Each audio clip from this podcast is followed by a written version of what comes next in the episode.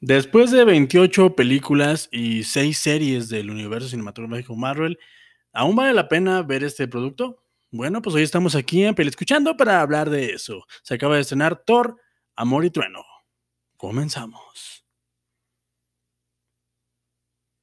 Pues bueno, de, de, pronto se puede decir que la respuesta es obvia. Si eres fanático de este universo de películas, de series y de todo este universo que se ha construido alrededor de esta ya gran serie cinematográfica, pues la respuesta obvia es claro que debes de verla, porque pues bueno, tienes que saber cuál es la nueva aventura de este Vengador, de Thor, obviamente estamos hablando. Si, la, si tu respuesta es no, no te gusta para nada este tipo de películas, pues posiblemente puedes darle una oportunidad a la nueva propuesta de Taika Waititi si no, definitivamente no te gustan, pues no, no puedes ver otras películas que no son del género superheroico. Sin embargo, hay que decirlo, Taika Waititi se ha hecho de un hombre bastante, bastante respetable dentro de la industria cinematográfica, después de haber hecho Jojo Rabbit, película que ya reseñamos aquí en Peli Escuchando. Eh, me parece que ha ganado mucha credibilidad, ha venido trabajando bastante y se ha ganado cierto renombre en cuanto a las comedias se refiere. La verdad es que escribe bastante bien, tiene un tono de escritura que si bien de pronto puede pasar, parecer muy saturado, muy exagerado y muy ridículo, la verdad es que pues él no vende humo, él simple y sencillamente siempre ha dicho que se quiere divertir en sus producciones y que quiere que la gente pase un buen rato, cosa que logra. Pero hablemos puntualmente de esta película. Eh, de inicio me gustaría tocar el tema de que las, series de películas que han abarcado el arco narrativo de este personaje, en este caso Thor, han sido bastante irregulares.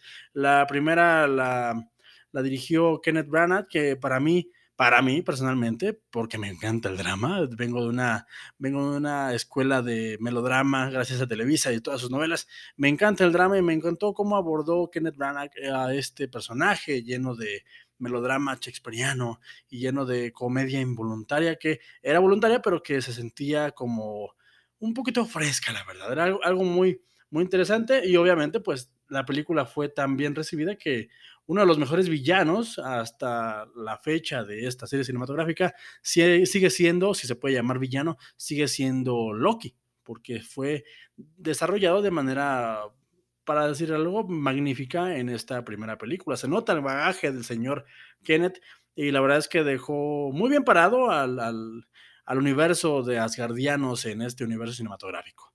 Eh, sin embargo, después se vino un cambio de dirección y aunque la segunda película, pues no es, la verdad es que no es mala, simple y sencillamente muchos la, la juzgan de aburrida, pues es posiblemente una película un poquito más oscura y un poquito más eh, enfocada a desarrollar, a desarrollar de manera eh, a los personajes de manera un poquito más pasiva. Sí hay un conflicto, sí hay un avance de, trama, pero, pero se toma más su tiempo para, para coserse esta película. Así, por lo cual después eh, Kevin Feige, el, el, director, el que tiene la batuta de esta ya enorme producción, trajo a Taika Waititi para dirigir la tercera película, Thor Ragnarok, una película que polariza mucho las opiniones, la odias o la amas, no puedes quedarte en medio, al menos en tiempos actuales creo que la, la audiencia es muy polarizante, se, se, se presta mucho para para no tener un diálogo, simplemente te gusta o no te gusta. Y la, la de Tom Ragnarok es una comedia bastante entretenida, pero que definitivamente desentona con el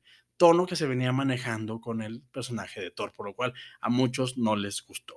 Sin embargo, ya habiendo pasado esas tres películas, en esta cuarta eh, entrega de Thor, eh, pues la verdad es que ya se, se, ve un estilo propio, ya Thor viene siendo eh, en varias producciones un comic relief, ya se adopta, adopta como tal su, su, su carácter de, de, personaje trágico cómico y eso le hace todo bastante bien. La verdad es que al principio la película te puede abrumar y te puede hacer pensar que es nada más una tiradera de chistes, pero hay una intención del director y del guionista por, por llevarte en un viaje emocional bastante interesante y bastante llegador, si es que te permites, si te permites adentrarte en este relato. La verdad es que es una historia, eh, Thor eh, Love and Thunder, es una historia bastante buena. Además, tenemos el regreso espectacular de Natalie Portman, que Natalie Portman puede aparecer en cualquier película y siempre es garantía, todos lo sabemos.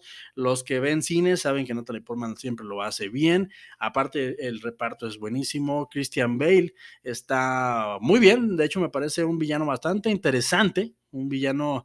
Eh, que, que, me gustó y que la verdad desarrollaron bastante bien. Ya si se animan a verla, podemos platicar en los comentarios para ver qué les pareció a Christian Bale, pero me parece que lo hace bien, se ve que se divierte, se ve que se la pasa bien y se ve que va a lo que va, que va a ser un, villano de estas películas, de este corte de películas de superhéroes. Así que la película Top, Anton, Top Love and Thunder, eh, resumen, en resumidas cuentas, es una película divertida, es una película que tiene mucho corazón, es una película que tiene un gran soundtrack, sobre todo si te gustan la las, las canciones de Guns N' Roses, la verdad es que lo, hacen, lo usan bastante bien, es una película que se ve bastante bonita, se ve muy llamativa y me parece que contrario a lo que se piensa o a lo que en la gran mayoría de las personas eh, dicen en redes sociales de que la cuarta temporada, la cuarta fase, perdón, carece de rumbo en este UCM, pues me parece que están probando sabores y me parece que esto lo hace más atractivo para los que ya somos eh, viejos consumidores de este producto, que es el UCM. Así que me parece que está muy bien. La verdad, la película está muy buena, está muy disfrutable.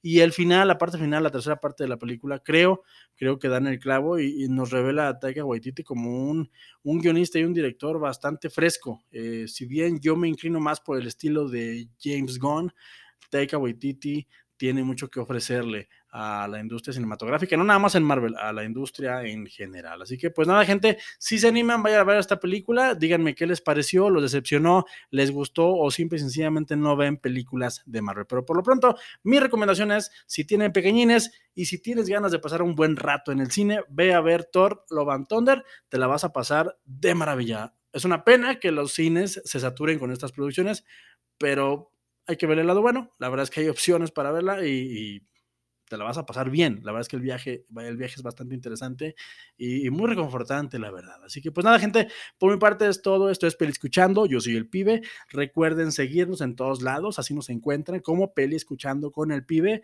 Y pues recuerden que no importa lo que yo les diga, lo que importa realmente es que ustedes, gente, sí, ustedes se formen su propio, su propio punto de vista. Hasta la próxima. Véanla y díganme qué les pareció. O díganme por qué no la van a ver. Bye.